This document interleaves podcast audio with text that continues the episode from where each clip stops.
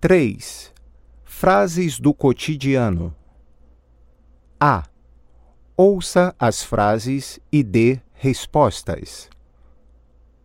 Como o arquiteto se chama?